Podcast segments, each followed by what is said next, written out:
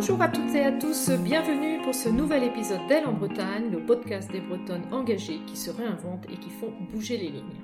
Je suis Marie-Cécile, sa fondatrice, et aujourd'hui j'ai le grand plaisir d'accueillir Brigitte Cholet, qui après 20 ans d'expérience en management commercial et RH, s'est reconvertie pour être en cohérence avec ses valeurs.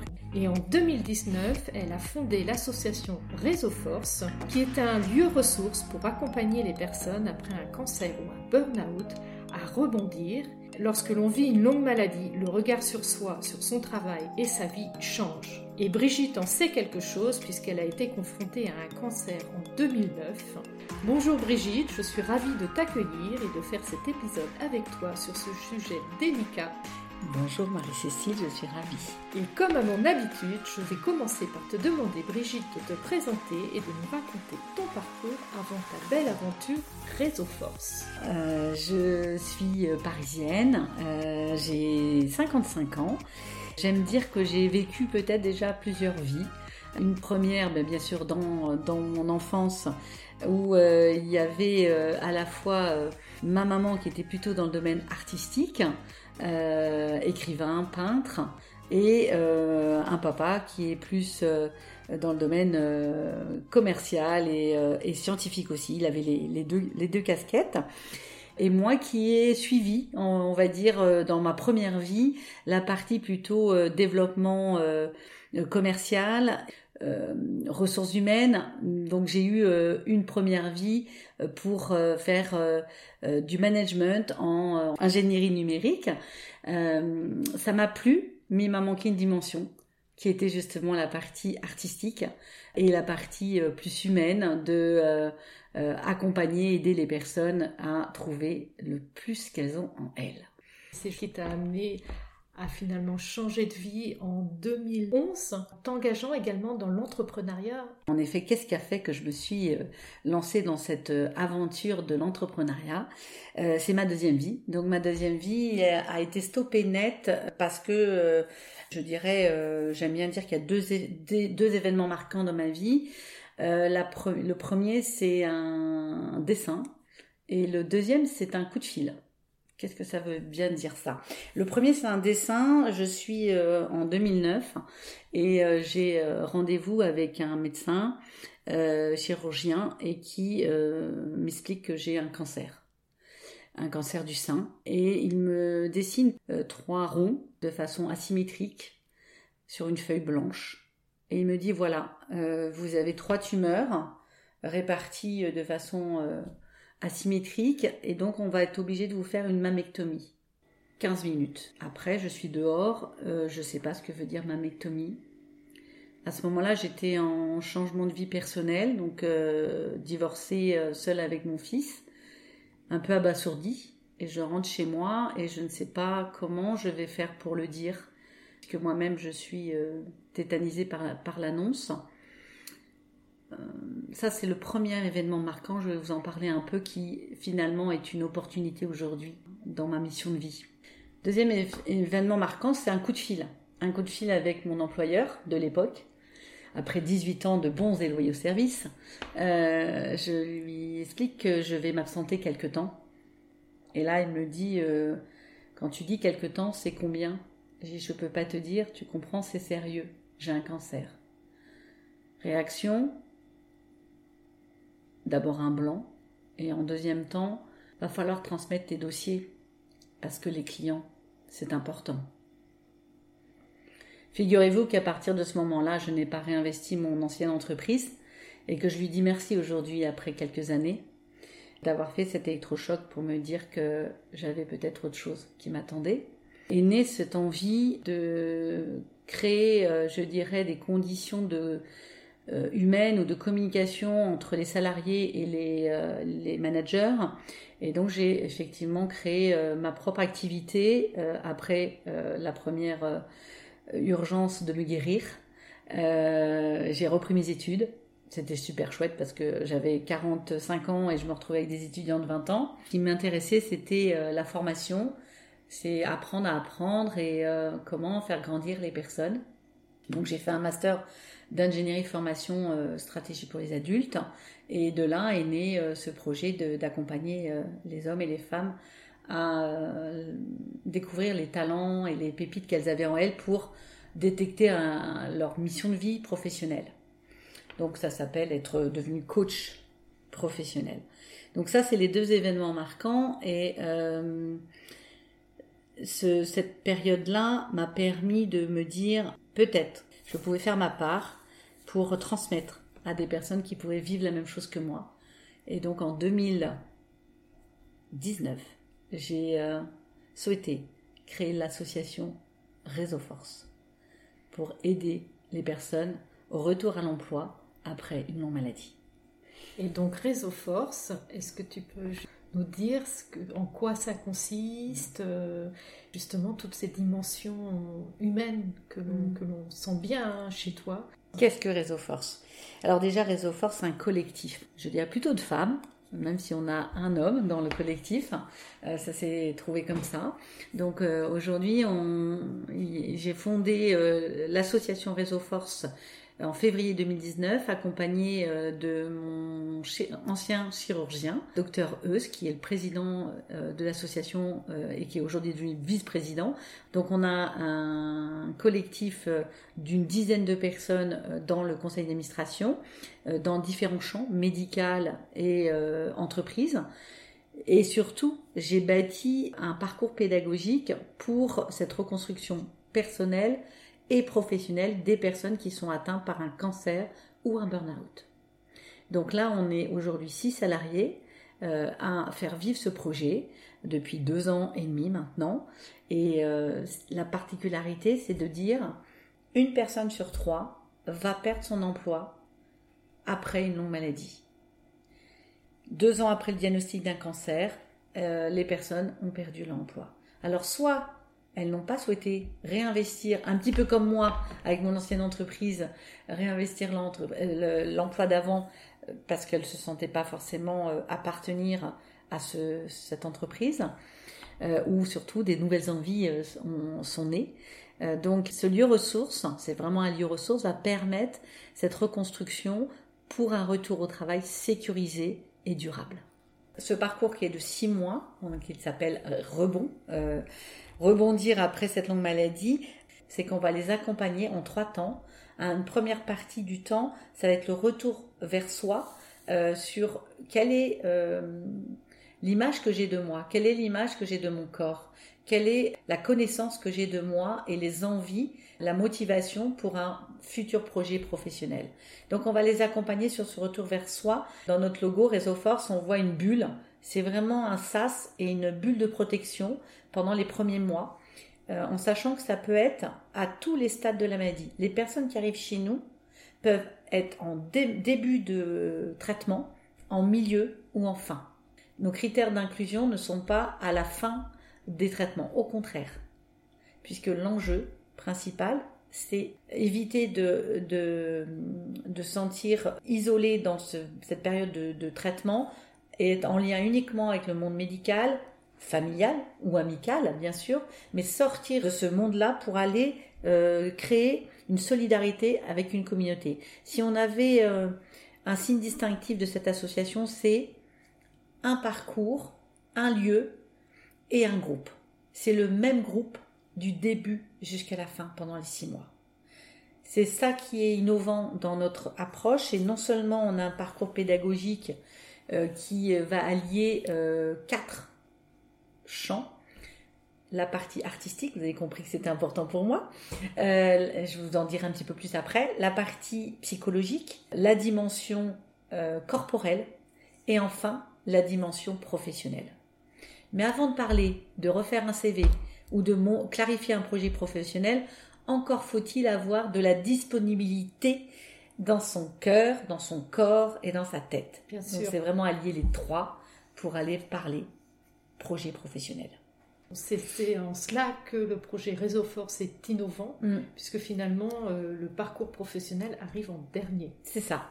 Nous, on a une approche systémique. C'est ça l'innovation. C'est-à-dire, on va à la fois accompagner l'individu sur sa, sur sa reconstruction personnelle, mais avec cette finalité remobilisation professionnelle et retour à l'emploi dans l'entreprise ou ailleurs Ça, c'est la première, euh, la première approche systémique. Dans le système, il va y avoir, bien entendu, les entreprises qui vont être impactées par cette absence de leurs salariés. Donc, on propose un accompagnement pour les entreprises. C'est la deuxième mission de Réseau Force. Pour les outiller, les épauler sur cette période qui peut être déstabilisante pour le manager ou les équipes euh, de l'absence longue durée d'un salarié. Non seulement peut-être euh, au niveau émotionnel, hein, c'est peut-être un collègue qu'on connaît depuis très longtemps, ou en termes organisationnels, comment on va faire pour dispatcher le travail en cours, comment on va faire pour recruter en attendant son retour quelqu'un qui va être euh, compétent pour, euh, pour effectuer les tâches, sans euh, mettre l'idée que la personne ne pourra pas réinvestir son poste à son retour. Ça, c'est la deuxième dimension, je dirais, systémique. Et la troisième, c'est les proches. On est tous confrontés à ce moment-là, la famille, ça peut être le conjoint, ça peut être les enfants, et du coup, on a créé le parcours répit qui serait un sas de décompression pour les, les, proches aidants, on appelle salariés, mmh. qui pourraient, lors de groupes de parole, d'ateliers euh, d'art plastique ou d'équithérapie, de pouvoir exprimer ce qu'ils sont en train de ressentir, la peur qu'ils ont par rapport à, à leur, euh, aux personnes qu'ils aiment. Et, et en quoi consiste donc le parcours? Alors, en quoi consiste le parcours? Parcours, ce qu'il faut savoir, c'est que euh, les personnes vont arriver chez nous beaucoup par l'intermédiaire de leurs médecins. Donc euh, les oncologues, chirurgiens, médecins traitants, psychologues ou psychiatres vont être informés de l'existence des réseaux force. Notre ambition, c'est donner l'accès au plus grand nombre. Euh, donc elles vont avoir l'information par leur médecin et ensuite elles vont euh, avoir une réunion d'information dans notre lieu ressource à Rennes. Euh, en plus, il faut quand même le dire, on est dans un, endroit assez extraordinaire puisque c'est dans un parc de 5 hectares avec un manoir qui date de 1850. donc cet élément-là est très important pour cette reconstruction et ça contribue à la guérison des personnes. Donc je reviens euh, dans ce lieu, les personnes vont avoir une réunion d'information où on leur explique tout le parcours qui va durer six mois avec une alternance de d'ateliers collectifs et de séances individuelles. Mais toujours le même groupe, un groupe à taille humaine, c'est de 5 à 10 personnes maximum. Alors, majoritairement des femmes. C'est pas une intention au départ, mais il se trouve que euh, aujourd'hui, on a 35 personnes qui ont été accompagnées et il n'y a eu qu'un seul homme pour l'instant qui est venu dans, les nos parcours. On invite aux personnes à goûter à tous ces ateliers. C'est un, un parcours sur mesure pour les séances individuelles, mais pour les ateliers collectifs, on a fait le choix de répondre à une approche pédagogique qui est liée aux neurosciences, euh, les intelligences multiples. On a construit tous les ateliers euh, sous la forme des huit formes d'intelligence multiple d'Edouard Gardner, je ne sais pas si vous connaissez, euh, qui dit qu'on a différentes hum, manières de se comporter ou de répondre à une problématique, mais avec des canaux différents. Donc, en ayant euh, tous ces canaux-là présents pendant le parcours, on va optimiser les chances de réceptivité et d'intégration pour cette reconstruction.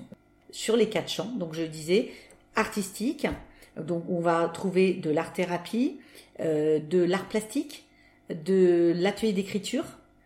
On va retrouver aussi euh, le champ corporel. Donc dans le champ corporel, il y a sophrologie. Donc c'est savoir gérer ces tensions, gérer les douleurs euh, très importantes, surtout si les personnes sont en cours de traitement. savoir aussi retrouver une qualité de sommeil, mettre en distance ses émotions aussi. Il va y avoir aussi des ateliers de créativité. Euh, j'ai oublié dans la partie artistique. Euh, nous allons avec euh, Maude, une designeuse de bijoux, qui va les aider à développer leur potentiel créatif. C'est vraiment sortir de leur zone de confort, faire des choses nouvelles, et c'est pour ça qu'on invite les personnes qui viennent dans nos ateliers à goûter à tous les ateliers. Peut-être que le lendemain, on verra, on en parlera un petit peu après, certaines vont continuer certains euh, thèmes qu'elles n'avaient, qu'elles ont découverts, euh, une passion pour l'écriture ou pour la danse ou pour euh, la peinture. Mais l'idée, c'est comment elles vont s'approprier cette nouveauté Comment elles vont accepter de sortir de leur zone de confort pour justement développer une capacité de prendre des initiatives, euh, d'aller peut-être dans l'innovation, dans leurs nouveaux projets demain. Donc c'est un prétexte. Je dis toujours, ces, ces différents ateliers, même s'ils sont artistiques, ce ne sont pas des, loisirs qu'on propose. Hein. C'est vraiment à visée thérapeutique. Pour de là, nous, les intervenants, euh, on se réunit une fois par mois pour euh, échanger entre nous soit c'est de la supervision, soit de l'analyse de pratique, où en sont les personnes dans le groupe, qu'est-ce qui se passe dans le groupe? Et comment on peut continuer à les aider à aller vers ce retour à l'emploi? Bien sûr, nos ambitions, c'est aider la personne à retrouver la confiance en elle, aider à trouver, à augmenter son estime d'elle, euh, affirmation de soi, d'autonomie, puisque après, on sera plus là.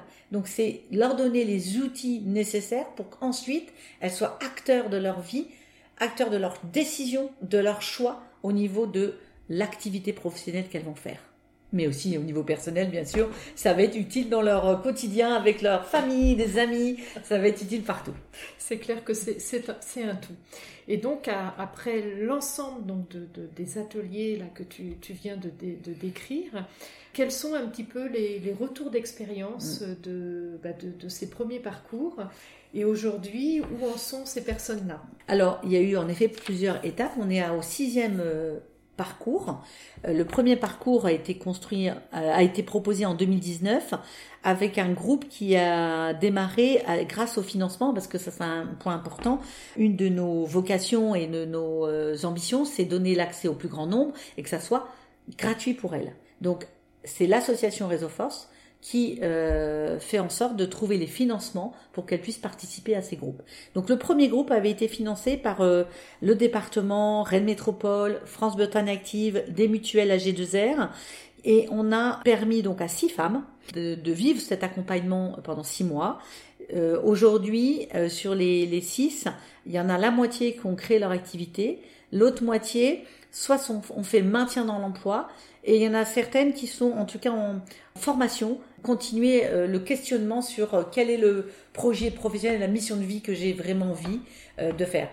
Hum, c'est vrai que le constat, c'est qu'il n'y en a pas beaucoup qui sont restés dans l'entreprise. Ça, c'était le premier groupe. Aujourd'hui, on est au sixième groupe. Donc, on a évolué aussi. On a eu un, des retours globalement positifs sur cette augmentation de confiance en soi, sur cette capacité d'autonomie, de prise de décision, d'affirmation de soi. C'est vraiment ces critères-là ont été très très forts et aussi de d'avoir une meilleure connaissance de soi, d'être capable de de se dire oh bah finalement j'ai des talents là-dedans, je savais pas et je vais investir du temps et m'autoriser à faire des choses nouvelles.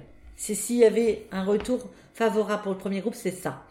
Les autres groupes, on a cherché justement à comprendre comment on pouvait aider les entreprises. C'est pour ça que le parcours résilience est arrivé en deuxième temps et on n'a pas encore beaucoup de recul puisque les personnes sont en cours de parcours, savoir qu'est-ce qui va se passer dans les entreprises six mois après le travail, ça contribue quand même à cette construction identitaire et qu'à un moment donné, s'il n'y a plus euh, ce travail-là, les personnes vont chercher euh, à retrouver de l'utilité sociale. Et est-ce que tu as euh, des femmes qui, tu disais certaines ont créé des entreprises Oui, alors j'ai des belles histoires. Qui ont fait, voilà, voilà. finalement, le grand écart entre leur activité d'origine, qui se sont découvertes. Mmh dans votre parcours, comme tu disais, certaines peuvent, découvrir finalement leur, euh, leur côté créatif et qui finalement partent sur toute autre chose. Alors j'ai plusieurs exemples comme ça. J'en ai deux frappants, dont une qui était atteint, euh, atteinte d'un cancer, qui était euh, avant responsable dans commercial dans les assurances et qui avait une passion depuis toute petite, la cuisine. Après les différents ateliers et les séances de coaching en évolution professionnelle, elle a clarifié son projet, comme quoi effectivement euh, la cuisine, c'était quelque chose qui l'a passionné.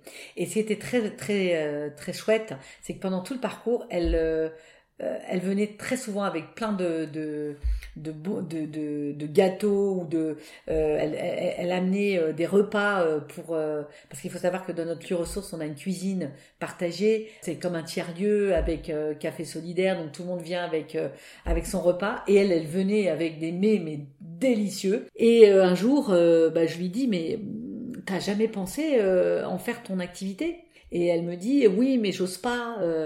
Bah, écoute, qu'est-ce qui t'aiderait? Donc, elle a été suivie par notre coach et elle s'est lancée dans l'aventure d'être traiteur.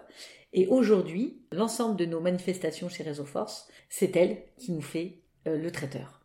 Donc, elle a lancé son activité. Alors, elle n'ose pas encore le faire à 100%. Donc, elle est entre je continuer à à faire des missions euh, dans le domaine d'activité euh, des assurances et euh, je me lance dans la cuisine à 100%. Mais ce qui se passe, c'est qu'elle est victime de son succès, le fait d'avoir propulsé dans les différents événements de Réseau Force, elle a eu des demandes de partout. Moi, c'est une de mes convictions. Si l'univers nous renvoie plein de demandes, plein d'abondance comme ça, à un moment donné, c'est que c'est là où est notre projet de vie. Euh, et il faut l'écouter. Mm, Donc euh, on l'aide à continuer à structurer. Après, il y aura des relais avec la CCI, euh, la BGE pour structurer son dossier de création d'activité pour s'entraîner. Et là, euh, dans les exemples de, réalisation mm. que tu nous, as cités, là, notamment par rapport à Géraldine, est-ce que tu as également une reconversion, mais sur des, une, par exemple des métiers techniques? Alors, je, dirais technique, je sais pas. En tous les cas, j'ai une autre belle histoire, c'est euh, Laura, euh, qui, elle, était atteinte d'un burn-out, qui a créé son activité Bulle d'autonomie, qui est une, une, une entreprise pour aider les aidants à se, se protéger et euh, les aider sur toute la partie euh, euh, médico-sociale et administrative pour aller chercher un médecin, pour aller chercher un, un professionnel de santé qui va aider le, la, la personne malade, mais elle va le faire de façon numérique. Donc elle développe une application, je ne sais pas si c'est ta réponse, toute une équipe de chercheurs, euh, d'informaticiens pour développer une application où quand une personne aidante a malheureusement son conjoint ou ses parents ou des enfants qui sont en longue maladie, on sait bien que l'épuisement et le risque de burn-out pour les aidants salariés n'est pas rare. Donc si on peut les, leur alléger, faciliter toutes les démarches médico-sociales pour, euh, euh, par exemple, obtenir le statut RQTH, il y a tout un dossier administratif très lourd, eh bien c'est cette euh, entreprise, Bulle d'autonomie, qui peut le prendre en, charge, ou si c'est aller chercher un kiné, un infirmier, euh, ou d'aller euh, amener sa, sa, son conjoint ou sa maman à l'hôpital, eh bien, elle va gérer toute cette partie logistique, administrative, de soutien pour éviter effectivement l'épuisement donc cette personne-là venait de notre euh, parcours et elle était euh, dans euh, l'économie sociale et solidaire. Elle n'avait jamais créé d'activité et elle n'était pas du tout dans le domaine de, du numérique. D'accord. Voilà. Donc on a quand même des changements de cap et mais quand même on s'aperçoit beaucoup. Elles ont changé leur regard sur le travail, sur elles, sur la, le sens de la vie. Et il y en a quand même beaucoup qui, du coup, se lancent, osent, puisqu'on les outille sur oser. Mm. Euh, l'audace, et, euh, eh ben, elles créent plutôt leur activité. Comment tu expliques qu'il n'y ait eu sur les 36 personnes qui ont bénéficié du parcours qu'un seul homme? Ça, c'est une très bonne question. Euh, ce n'était pas une intention au départ, hein, que ce soit notre site internet ou, ou toute la, la, construction de nos stratégies et nos ambitions. J'ai pas une réponse, j'ai peut-être euh, des réponses. Euh, c'est mon interprétation, c'est mon ressenti. Euh, peut-être que on est face à, ces injonctions culturelles ou judéo-chrétiennes du fait de dire que l'homme est plutôt à, à, être dans le soi fort et ne pas demander de l'aide. Ça, c'est une première lecture. Quand ils sont malades, moi, j'ai même pas peur, je me débrouille, je vais m'en sortir tout seul. Je vais donner un exemple. Tout au début, quand parcours ont été diffusés auprès de euh, différents endroits, dans des euh, cliniques et hôpitaux de, Rennes, donc CHU euh, de Rennes ou la clinique La Sagesse ou le Sénopole Sévigné, il y a une personne qui était atteinte de, de, cancer qui est venue me voir de, sous le conseil, sur le conseil de sa, de son chirurgienne. Et quand il est venu, il a vu le programme avec tous les ateliers et puis, euh, il regarde ça, il dit, euh, bon, alors c'est super tous vos ateliers. Bon, alors là, moi, ce que je veux, art thérapie, danse, euh, non, mais ça, j'en ai pas besoin. Atelier d'écriture, non, j'en ai pas besoin. Créer un bijou, bah non, moi, déjà, j'ai, mais non, j'ai pas besoin de ça. Ok?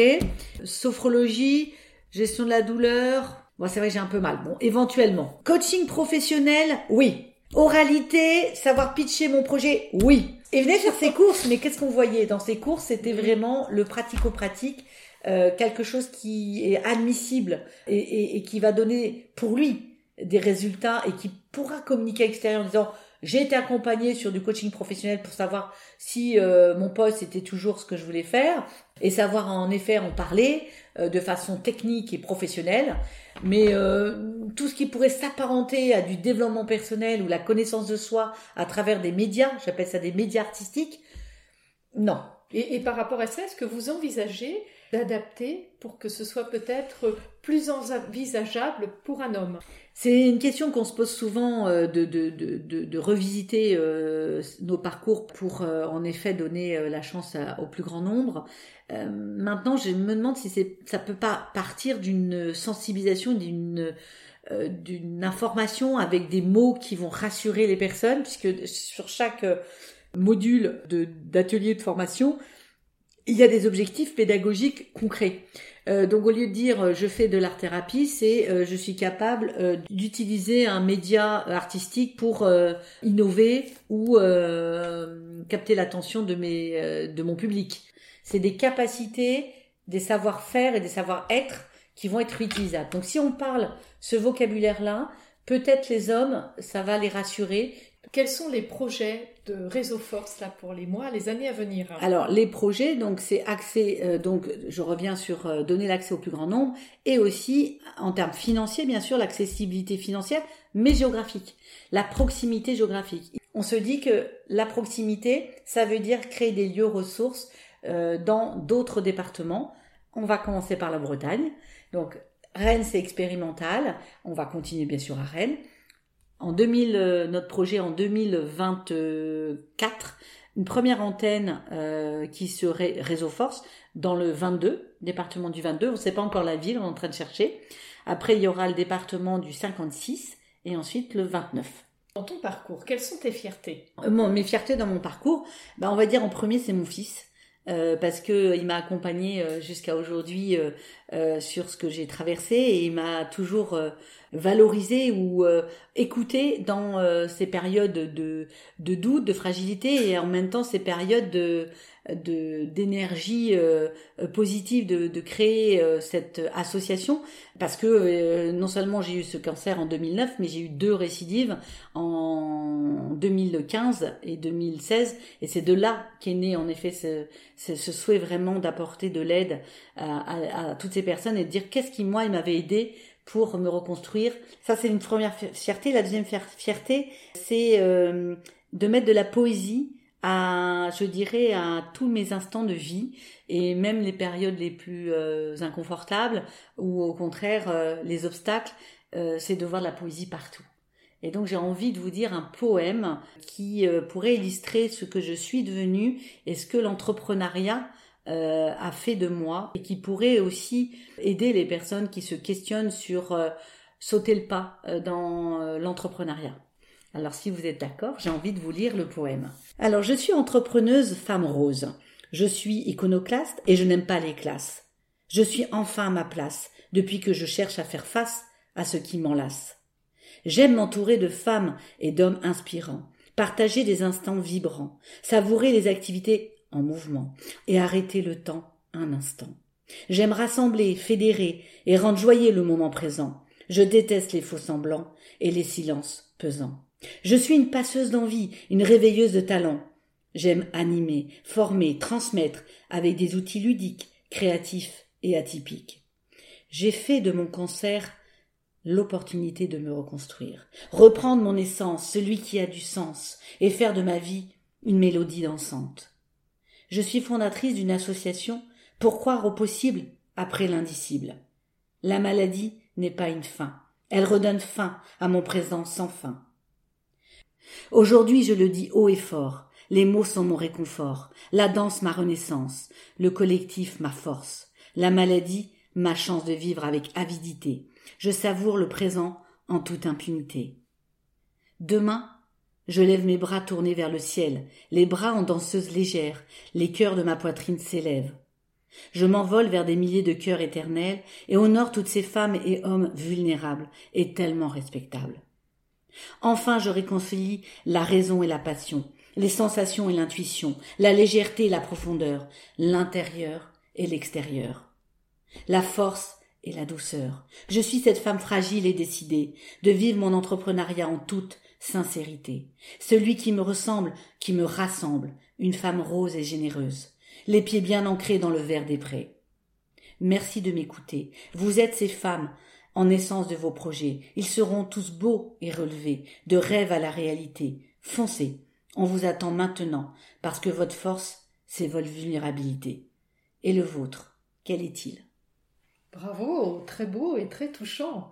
J'enchaîne en général par une question sur quels sont les conseils et les messages que tu donnerais à nos auditrices. Je crois que tout est dit. Voilà, euh, je peux peut-être rajouter justement, tout est dit euh, dans ce, ce, témoignage de vie euh, qui est le mien, qui peut être le vôtre demain.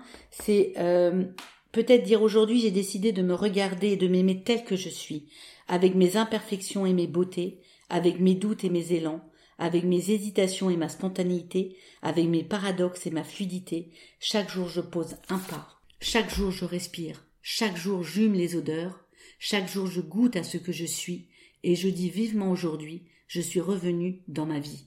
Et c'est ça que j'ai envie de transmettre à vous qui m'écoutez. Et par rapport à tout ce que tu viens de nous dire, quand tu parlais en effet de, connaissance de soi, de confiance en soi, d'affirmation de soi, d'autonomie, est-ce que finalement ça ne nous concerne pas tous? Oui. Et pour rigoler, des fois, il y a des personnes qui viennent me voir et me disent c'est dommage, j'ai pas, c'est ironique, mais gentiment, je n'ai ni cancer ni burn-out. J'aimerais bien aller dans vos parcours.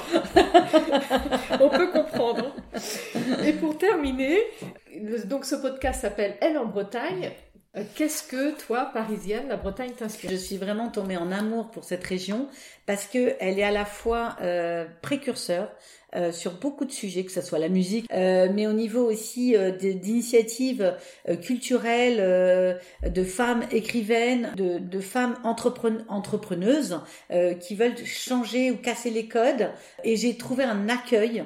une, vraiment une renaissance pour moi d'être sur cette terre-là qui est en fin de compte une, une, une terre d'adoption. pourtant, je suis, je suis, parisienne et surtout la nature pour moi est très importante. Je part souvent marcher euh, euh, au bord de, mer, dans le Morbihan ou euh, du côté de Saint-Malo, du côté de Saint-Briac. Je vais faire les, les balades côtiers et là me naissent beaucoup d'idées de, de, de, poèmes ou de, de, de ressources internes, de respiration, de grande respiration. Et la Bretagne, elle a une énergie toute particulière, iodée et énergisante pour moi. Et, c'est mon poumon, c'est vraiment mon poumon. Et d'ailleurs, ça me, ça m'invite encore à, à, à, finir avec, si on a deux minutes, encore un petit poème euh, sur la Bretagne justement qui m'inspire énormément.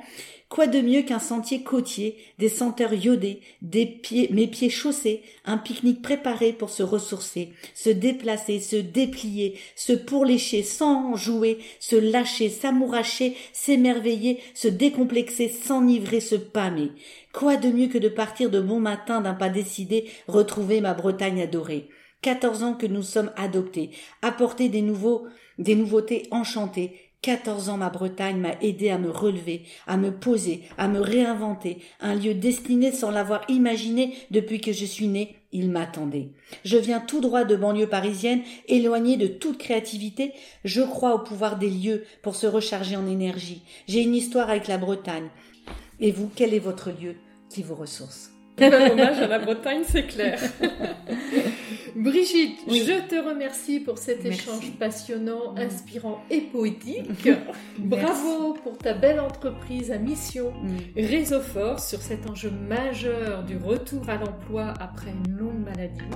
Mes chères auditrices et auditeurs, si cet épisode vous a plu, je vous invite à mettre une note 5 étoiles sur Apple Podcast, à vous abonner sur votre plateforme préférée.